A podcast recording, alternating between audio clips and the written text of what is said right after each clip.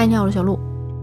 十一的时候想看两部剧嘛，一部是《天道》，一部是《知否》。《天道》如愿就看完了，因为剧集挺短的。《知否》其实看的时候是有迟疑的，就觉得哎呀，不一定看得完。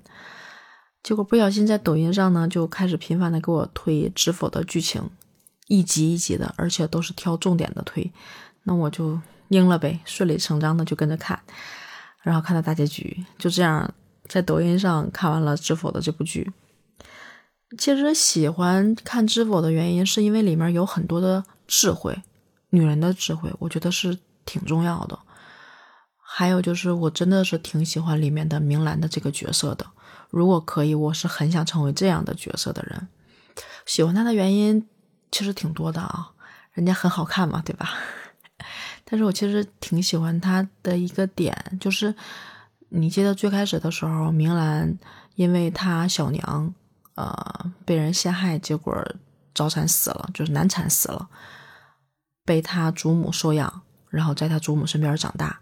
到了一定时候，祖母想锻炼她，让她当这个管家的时候，她当时当管家，然后大娘子和那个林噙霜，对吧？管她叫什么来着？我忘了，就分别往她房子里塞丫头，就是想。监视他嘛，看看有什么样的动静，看看他到底什么样。嗯，明兰也知道，然后照单全收。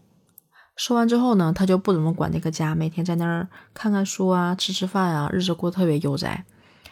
大娘子家塞来这个人呢，就是这丫鬟喜欢大哥长柏，然后呢，明兰就每一次在大哥来的时候，就把这个丫头让他去伺候。然后这丫头就渐渐的愉悦，甚至开始抓长柏的手。然后长柏就呵斥明兰说：“你你这是怎么管教下人的？太太没有礼貌了，太势利了。”这个就让大娘子知道了嘛。然后等到林清霜那边呢，派来这个小丫头呢，跟林清霜那边的他儿子就是三三哥哥，然后有染，就是三哥哥养了一一群通房丫头嘛。然后这个就比较得宠。林清霜当时也是为了。就是考虑儿子的长远发展嘛，所以才把他送过来。结果呢，三哥哥一来，明兰就把这个丫头派过去跟三哥见面，两个人哎呀就互诉衷肠呀，就是那种解不开的感觉。明兰这个时候还特意让林清霜的身边的人来他这儿的时候看到这一幕，两边就都知道怎么回事了嘛。然后明兰后面依然不管，让两方就是越来越矛盾，越来越激烈，终于有一天打起来了，打的特别的厉害。然后这个时候大娘子就出面了，正好是借机出面嘛，因为想体现自己大娘子的一个威风，然后就得帮这个明兰平事儿，两方都都责备了，责备完之后也分别把就是大娘子这边的人给撤走了。大娘子想着说我的人撤走了，我也不能让你林清霜的人在这儿，然后也把林清霜的人给遣回去了。就这样，明兰不动声色，自己什么都没有干，就让两边安插的眼线都撤回去了。就他有这样的一种。装傻的能力，我觉得聪明的人应该是懂得装傻的，这是我很喜欢他的一个点。还有一个就是，他知道他小娘是被林清霜害死的嘛，所以呢，他就开始设计，要打算跟林清霜就想收拾他嘛。之前用了很多的计谋，然后呢都没有得逞，也让他慢慢见识到，就是他这个父亲对林清霜的重视和对他和他小娘的漠视。他就开始想了一些更大的手腕，就是通过别人对明兰就喜欢嘛，想要想要跟他那时候叫叫叫成婚，然后明兰就让林清霜和林清霜那姑娘感觉他好像真的要跟人家成亲了，然后又在那显摆人家送他什么东西多有钱，就导致呢林清霜他们家的这姑娘着急了，就开始跟那个明兰要成亲的那个男的开始私会，两个人。然后两个人最后就在一起了。这个事儿最后通过明兰的设计，让他父亲发现了，真的是捉奸在床，好大一张床嘛。有一句台词是这么说的，挺火的。这个事儿就没办法再瞒了。然后这种情况下呢，人家确实就不太想娶你这五姑娘了，然后又不得不嫁，就低三下四的这种。后来林心霜为了能让他姑娘嫁过去，就跟叫盛红嘛，他爹闹掰了。这个时候，盛红才对他这个林清霜有割舍的心了嘛？打打板子，板子打太狠了，就打得很很厉害嘛，就送到庄外，送送出家了。然后最后，明兰用一计，就是用一幅画，是林清霜当时给明兰送的一幅画叫《舐犊情深》，就是想隐喻一些东西，看明兰知不知道当年是他害死他小娘的。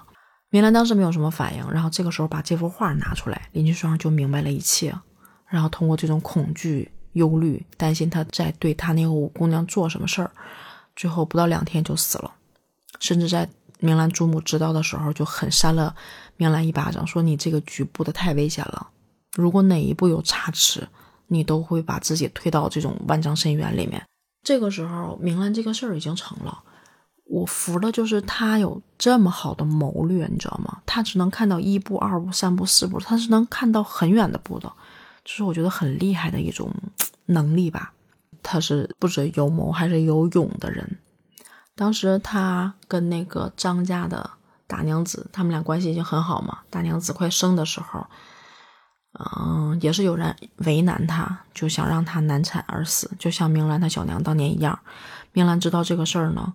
当时去帮他解决这件事儿，他当时只带了他身边那个贴身丫鬟叫小桃跟着他，然后明兰挺个大肚子，然后把这件事儿解决。后面的人还想纠缠的时候，他竟然直接把剑拔出来，把人家给划伤了。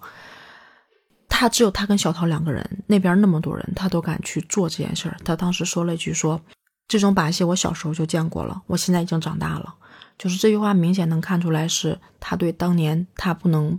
救他小娘有深深的这种懊悔，也是无奈吧。